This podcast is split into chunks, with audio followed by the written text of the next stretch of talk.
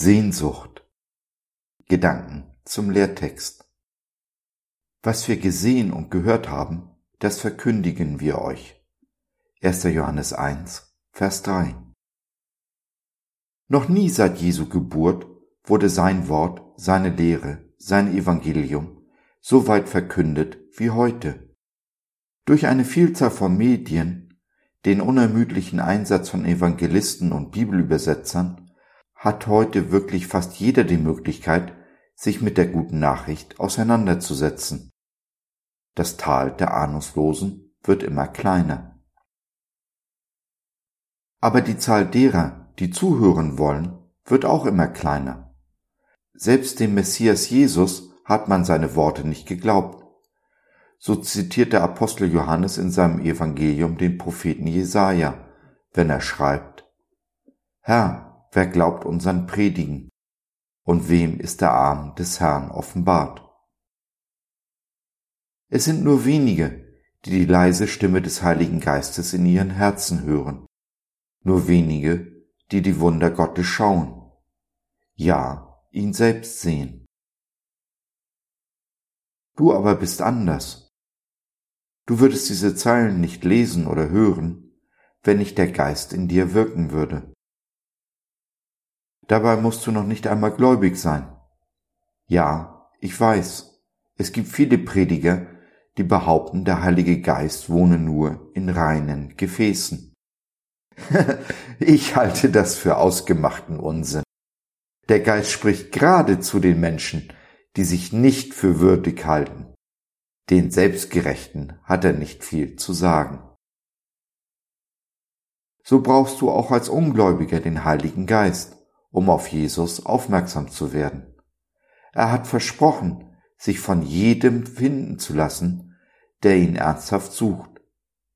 Um Jesus zu finden, braucht es den Heiligen Geist. Vielleicht hast du noch nie vom Heiligen Geist gehört dann lass dir gesagt sein, dass er es war, der dich auf diese Seite geführt hat. Wahrscheinlich, weil tief in deinem Herzen eine Sehnsucht wohnt und die Erkenntnis aufkeimt, dass das, was ist, nicht alles sein kann. Um Jesus zu finden, müssen wir an den Ort unserer Sehnsucht gehen. Damit meine ich nicht die Sehnsucht nach Geld, Einfluss, Sex und so weiter. Nein, Wovon ich spreche, ist die Sehnsucht nach Leben, dem echten, wahren, erfüllenden Leben, ein Leben, wie es nur Gott schenken kann. Und in seinem Sohn Jesus Christus hat er auch versprochen, dies zu tun. Jedem. Alles, was es braucht, ist Vertrauen. Das Vertrauen darauf, dass Gott der ist, der er sagt, der er ist.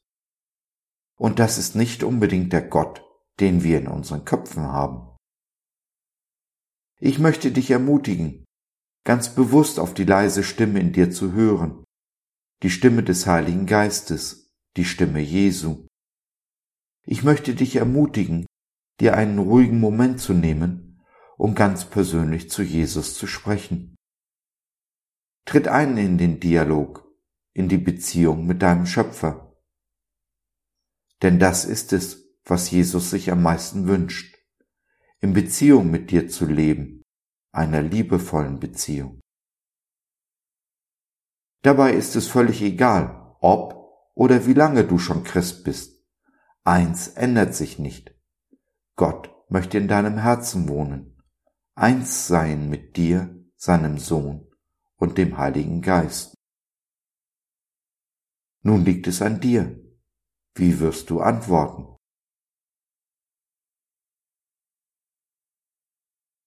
Mit Gott zu leben heißt, in Beziehung zu leben, zu Jesus, zu anderen Menschen.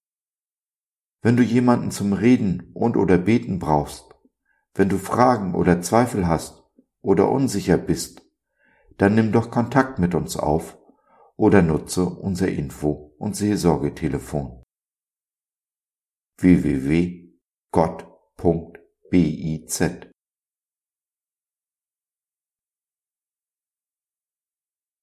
So, das war's für heute. Danke für deine Zeit.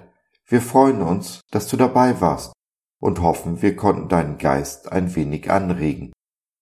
Wenn du in unsere Community Jesus at Home reinschnuppern möchtest, Fragen, Anregungen und oder Kritik hast, dann besuch uns doch im Web www.gott.biz.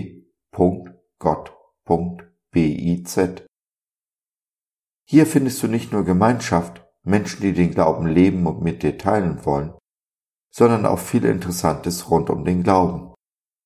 Wenn du ein Gebetsanliegen hast, dann schreib uns oder nutze unser Info- und Seelsorgetelefon. Wir beten gerne für dich und mit dir. Also, schau rein, lass von dir hören. Wir würden uns sehr freuen. Bis dahin, alles Liebe. Dein Josef.